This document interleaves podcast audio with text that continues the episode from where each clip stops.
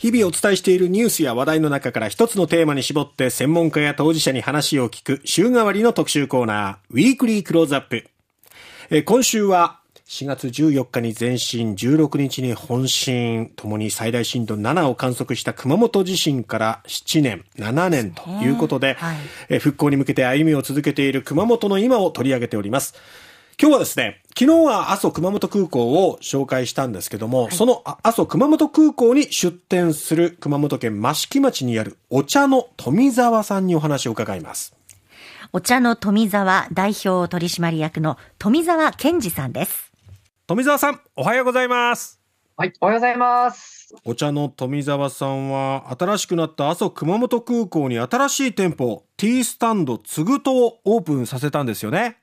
はい、そうです。おめでとうございます。ありがとうございます。どんなお店で、どんなコンセプトなんですか？はい。もう本当にこうですね、あの、日本茶っていうもの自体、あの、本当こう、人と人とをつなぐものだと私たちも思ってますし、日本茶を飲むとやっぱりほっとするっていうことがあると思うんですが、そのほっとするっていうことに没頭していただく、そういうようなお店で、で、コンセプトとしてはですね、あの、本当にこう、あの、行き来される方っていうのは、あの、空港を利用されるときには多分通過点で通り過ぎていかれることだと思うんですね。急須でひとときを急するっていうことですね。で、それがひととき急須っていう形で、まあ、急須を継ぐ人っていうのも継ぐと継ぐ人になりますし、で、その通過点を通過する人たちっていうのは多分いろんな心情の方がおられると思うんですね。そんなたくさんおられる方の皆さんに共通していることはやっぱりほっとしていただくことだと思ってまして、そこをやっぱり急須で積んでいくお茶で繋がっていくお茶、その力を信じてますので、力がこう繋がっていくような場所になっていってくれたらというふうに思って、うん、すぐとっていう名前にしました。今回この阿蘇熊本空港に入っているお店の面白いのは保安検査場を通過した人つまり飛行機に乗る人しか行けない場所にこのつぐともあるってことなんですが、はい、実際利用客の方からの反応はどうですか、はい。あの、やっぱり中に入ってこられるお客様に関してはですね、本当にこう、熊本を代表するような飲食店さんもたくさん入ってらっしゃいますし、お酒もケーキもみたいな形ですごく楽しめる場所かとは思ってますし、で、実際やっぱりご利用されてるお客様からは、あの、いい空港ですねってお声をいただくんですが、ただやっぱり私たちも、あの、地元で商いさせてもらっていますので、うちの常連さんとかですね、行きましたって空港っていう声はあるんですが、うん、もう入れませんでしたよっていうようなお声をいただいてですね、まだまだ飛行機に乗らない人はいけないんですもんね、お店の方にはね。そうなんですよね。なんで、その辺もまだ、これから多分いろいろとまた、1階の方も商業施設ができたりとかっていうことがあるとは思うんですが、まだ今の時点では、あの、従来の空港だと思って行かれるお客様がすごく多いので、うん、もうその辺がもうちょっとこう周知しながらですね、進んでいくといいんじゃないかなというふうに思います。日本文化を代表するものの一つであるお茶ですけども、はい、空港に出店したっていうのはそのあたりの意図もあったんでしょうか？そうですね。あの、やっぱり今回国際空港になりまして、海外からのお客様も、あの、ご利用されるっていうことでですね、まあ、空港さん側からも、あの、そういった文化的アイコンに富田さんになっていただけたらというオファーも、あの、お聞きしてですね、うん、日本茶っていうと、なんかどうもイメージとしては、あの、古臭かったりとか、まあ、おじいちゃんおばあちゃんが熱々で苦い感じで飲んでるみたいなイメージが、未だにまだ日本の中でもあるかなとは思うんですが、私たちとしては、あの、本当にこう日常生活の中でお茶っていうものの可能性っていうのは本当にこう、すごく広がっていってると思ってるんですね。で、まあ、いろんなその汎用性にしても、まあ、うちもそうなんですが、あの、甘味と合わせる、で、食事と合わせる、で、生活の中で、本当にこう、例えば使い終わった茶殻も消臭剤として使ったりとか、あの、香りとしても楽しめますし、で、最近は本当にこう、サウナのですね、ブームでもありますが、私もちょっとそういったサウナの、あの、お茶をあのブレンドさせていただいたりとか、っていうこともありまして、いろんな本当にお茶の可能性って広がってきてると思うんですね。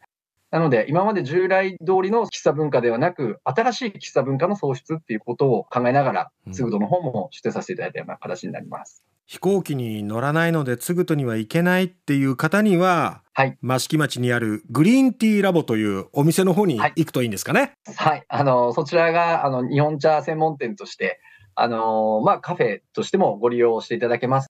SNS などで見ても、はい、すごくおしゃれな外観で、はい、そしてそこでいただける、まあ、甘味のものとかも、はい、めちゃめちゃ映えてて、すごく美味しそうですよね。ありがとうございます。僕が見た中では、白玉と抹茶のお茶かな、はいコラボした甘味がありましたよね。はい。もちもち白玉アイスっていう今紙で、白玉もですね、全部うちの方で一個一個手作りで作ったものを、ちょっと大ぶりの白玉に、うんうちのあの、お茶のかぶせ茶ってお茶があるんですが、ええそれの、はい、緑茶の作った、で、アイスとか、うんあ手作りの茶蜜っていう蜜をですね、それにかけていただきながらお召し上がりいただけるような甘味になってます。いやーそういう見せ方も上手だなと思いながら SNS も拝見していたんですけれどもただ。お茶の富澤さんは7年前の熊本地震では大きな打撃を受けたんですよね。そうですね、自宅と、まあ、あの、益城町の僧侶というところで、店舗を25年ほど、あの、本当にお茶の小売店ですね、としてやらせていただいてたんですが、まあ、そこの小売店と自宅がもうすべて全壊でなくなってしまったような形で、ご自宅とそしてその時のお店も被災されたんですよね。はい。自宅はですね、あの、その倒壊するまではなかったんですが、あの、ひび割れとですね、あの、耐久性を診断していただいたときには、もう全然その立ってるのが不思議なぐらいですっていうような判断だったんですね。はあで、店舗の方はもう逆にもう本当に倒壊してるような感じですね。もう玄関からもうまあ斜めに、あの、建物自体があの横たわってるような形で、唯一の救いというのはそのお茶畑は無事だったっていうところなんでしょうか？そうですね。あの、本当にこう、やっぱり私たちも慣れ親しんだ街並みが、もう本当にこう、怪獣が歩いたようなうん街並みになって、なんとも言えないような心情で茶畑を見に行った時には、茶畑は日常だったんですよ。はああの、はい。でなんか、その茶畑にすごく大丈夫だよってなんかこう、伝えてもらったような、そんな体験でした。お住まいが被災されたということもあって仮設住宅で生活をしながら再建を目指していったんですよね。はい。はいそうですね。あのーまあ、店も本当にこう、倒壊しまして、で、その後にすぐにそういった被災した皆さんを集めた、あのーまあ、復興屋台村っていう屋台村ができまして、で、テント仮設の中だったんですが、そこで、あの、本当にこう、多くの皆様、あの、お越しいただいてですね、で、頑張ってくださいというすごい励ましの言葉もいただきながら、営業を続けさせていただきながら、やっぱこう、先ほどお話ししたように、お茶のその可能性っていうものを、やっぱもうちょっとこう広げていくためには、あの、そういった食事だったりとか、あー紙だったりとか、私たちの野号グリーンティーラボっていうラボラトリーっていうふうにつけたのは、まあそういった研究をしていくっていうかですね、掘り下げていくみたいな意味を見見据えてつけさせていただきまして、あの、経験がなければ、まあ今はないので、本当にありがたかったなっていうふうには思ってます。